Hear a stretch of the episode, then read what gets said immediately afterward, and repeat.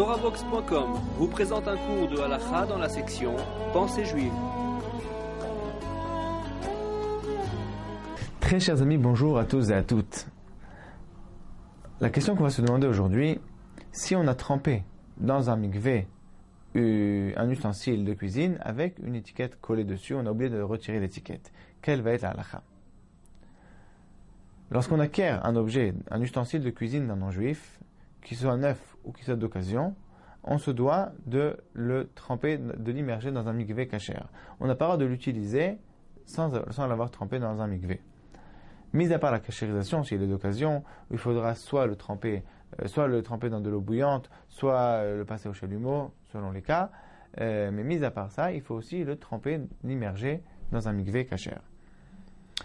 La Torah nous enseigne dans la paracha de Matot, au retour de la guerre contre Midian, les lois de purification et de cachérisation des ustensiles qui ont été rapportés dans le butin de Midian. Et la Torah nous dit qu'il faut immerger les objets dans le même mikvé où la femme Nida s'immerge. C'est l'origine de la mitzvah de Tevilat Kelim, l'immersion des objets. Le Talmud de Jérusalem nous rapporte l'idée, la raison de cette mitzvah, c'est pour sortir de, l'impureté du non-juif et faire rentrer cet ustensile dans la pureté de la possession du juif. ces halachot-là sont rapportés dans le traité de Avodazara et rapportés par le Shulchan Aruch dans Yoredea, euh, chapitre 120. Parmi les différentes halachot qui relèvent de l'immersion des objets, de la Tevilat Kelim, on retrouve la halacha de la Chatzitza.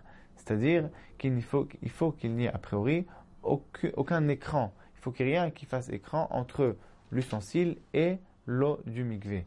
Si il y a quelque chose qui fait écran, alors si c'est sur la majorité de l'objet, sur la plus grande partie de l'objet, et, en plus qu'on est dérangé par ça, que la plupart des gens sont dérangés par la présence de cette chose-là, alors ça constitue une khatitsa qui est interdite par la Torah. Il faudra retremper l'objet dans le mikvé. Si par contre euh, la, la, en question, la tâche en question, l'étiquette en question, n'est que sur une minorité de, l'objet et qu'on est dérangé par ça, la plupart des gens sont dérangés par ça, ou bien qu'elle est sur la majorité mais qu'on n'est pas dérangé par sa présence, alors il faudra retremper midera banane l'objet en question. Donc ce sont les, sages qui nous ont dit il faut retremper l'objet.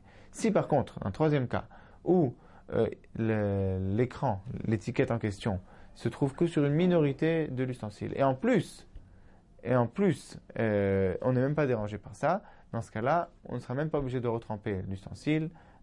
L'immersion sera valable. Cette halakha implique que toute saleté, rouille, tampon, étiquette, nourriture collée sur une euh, casserole sont, sont à retirer auparavant si on a enlevé qu'il y a des restes de colle, on peut utiliser un solvant aussi pour enlever les restes de colle pour que tout, soit propre. Le Shuranaour nous dit dans la ligne 13 qu'une fois qu'on a frotté et qu'il reste un petit peu de rouille, dans ce cas-là, euh, si on n'arrive pas à retirer cette rouille, il n'y a pas de problème, on peut tremper l'ustensile tel quel, parce qu'encore une fois, c'est sur la minorité de l'objet, et en plus, on n'est pas dérangé par la présence de cette rouille.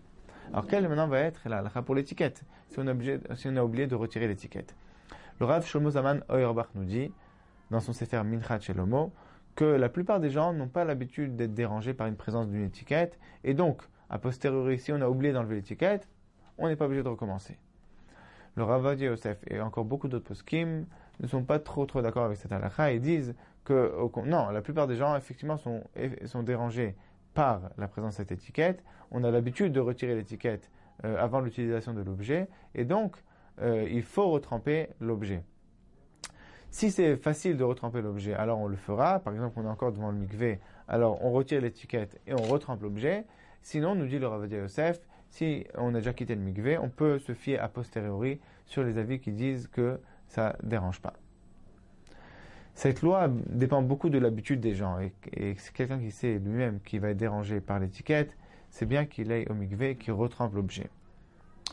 Une exception, c'est dans les objets en cristal. Un objet en cristal où il y a une étiquette qui indique que c'est du véritable cristal. Dans ce cas-là, cette étiquette vient, euh, vient montrer l'importance de l'objet. Et donc, il y a beaucoup de gens qui ont l'habitude de laisser cette étiquette qui, qui, qui valorise l'objet. Dans ce cas-là, on pourra tremper l'objet même avec l'étiquette, selon beaucoup de poskim.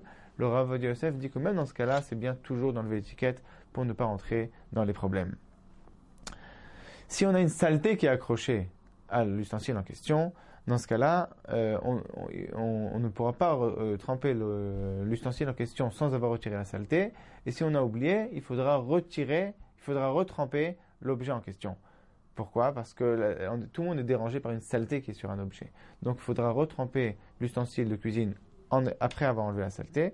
Si on ne s'en rend pas compte immédiatement, il faudra même revenir au mikvé, refaire la bénédiction et tremper cet ustensile une fois la saleté enlevée.